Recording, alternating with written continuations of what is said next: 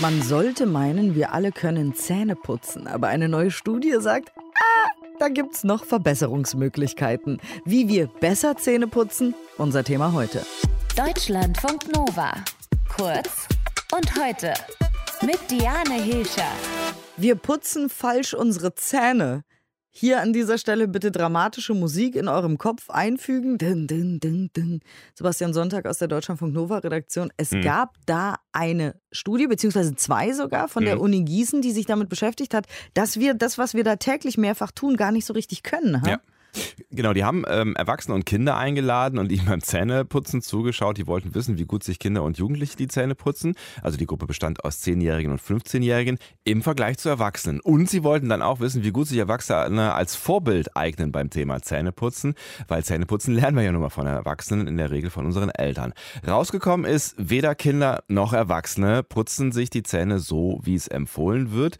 Durchschnittlich haben die Erwachsenen 40 Sekunden kürzer die Zähne geputzt als Kinder. Kinder. Generell wurden vor allem die Innenflächen vernachlässigt. Ein Drittel der Erwachsenen hat beim Putzen mindestens eine komplette Zahninnenfläche überhaupt nicht geputzt. Oh Alles in allem haben die Messungen ergeben, dass nur etwa 30 Prozent der überprüften Stellen nach dem Putzen von Plaque befreit gewesen sind. Also da ist eine ordentliche Luft nach oben. Das ist so lustig, weil oft denkt man, ja, weiß ich schon, habe ich alles gehört und mhm. dann sowas. Wir müssen also offenbar nochmal über die Technik sprechen. Mhm. Ja, da gibt es ja sehr viele Empfehlungen und ähm, für jeden Zahnbereich irgendwie eine andere. Ne? Falk Schwendecke ist Professor für Zahn-, Mund- und Kieferheilkunde an der Charité Berlin.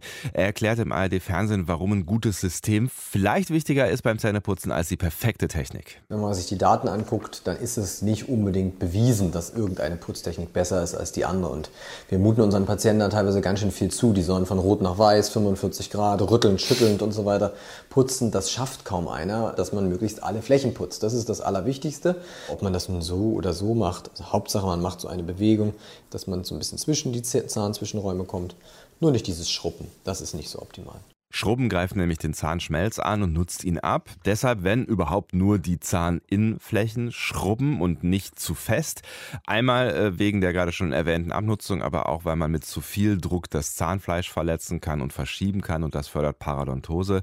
Und wer das mit dem weniger Druck nicht hinbekommt oder kein Gefühl hat so für den richtigen Druck, also nicht weiß, wie sich das anfühlt, der sollte mit einer elektrischen Zahnbürste putzen. Sind die denn generell besser? Nee, kann man so nicht sagen. Der perfekte Handputzer, der ist am Ende genauso gut wie die elektrische Zahnbürste. Nur wer ist der perfekte Handputzer? Nicht jeder von uns. Insofern ist schon die Empfehlung für die durchschnittlichen Putzer draußen, die elektrische Zahnbürste kann hilfreich sein. Ja, auch weil sie viele Hilfestellungen gibt. Also sie warnt dich zum Beispiel bei zu viel Druck, sie hilft dir den Überblick zu behalten, weil sie dich zum Beispiel daran erinnert, jeden Quadranten im Mund zu putzen, also jeder Viertel quasi, ne? Oder dir per Timer überhaupt vorzugeben, wie lange du deine Zähne putzen solltest. Das ist nämlich auch ein Problem, dass äh, Leute ihre Zähne zu kurz putzen. Klar ist, innerhalb von einer Minute kannst du deine Zähne nicht ordentlich geputzt haben.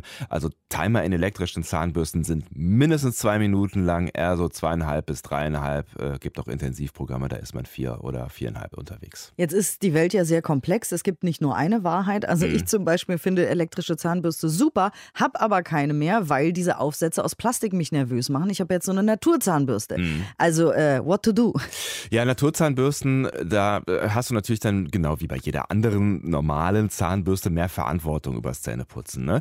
Naturzahnbürsten sind darüber hinaus aus medizinischer Sicht nicht ganz unproblematisch. Der Griff ist meistens aus Holz, damit ist er anfällig für Keime und Bakterien.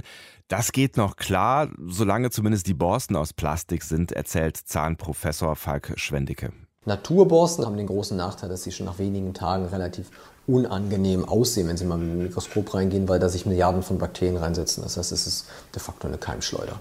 Ja, und die braucht man vielleicht nicht unbedingt im Mund. Was ist mit der Zahnpasta? Ziemlich wichtiges Thema und da ist Fluorid das Zauberwort. Beim Zähneputzen ist mindestens 50 Prozent des Effektes das, was in der Zahnpasta ist. Und wenn Sie eine fluoridfreie Zahnpasta kaufen, dann haben Sie definitiv nur die halbe KS-Präventionswirkung. Also auch wenn Mineralzahnpastas gerade ja, wirklich im Trend sind, ne, lieber zu einer mit Fluorid greifen, ganz klassisch. Dann letzte Frage noch, wann und wie oft Zähne putzen? Morgens und abends, klar. Und nach einer Mahlzeit ist durchaus auch eine gute Sache, allerdings nicht direkt nachdem man gegessen hat, erklärt Fallschwendicke. Das Wichtigste ist, wenn Sie das nach dem Essen machen und irgendwas Saures getrunken oder gegessen haben, das sind fast alle Sachen, Joghurt, Säfte und so weiter und so fort, irgendwelche Früchte, dass dann entsprechend nicht nicht sofort geputzt wird, sondern ein bisschen abgewartet wird, damit die durch die Säure angegriffene Zahnoberfläche nicht weggeputzt wird.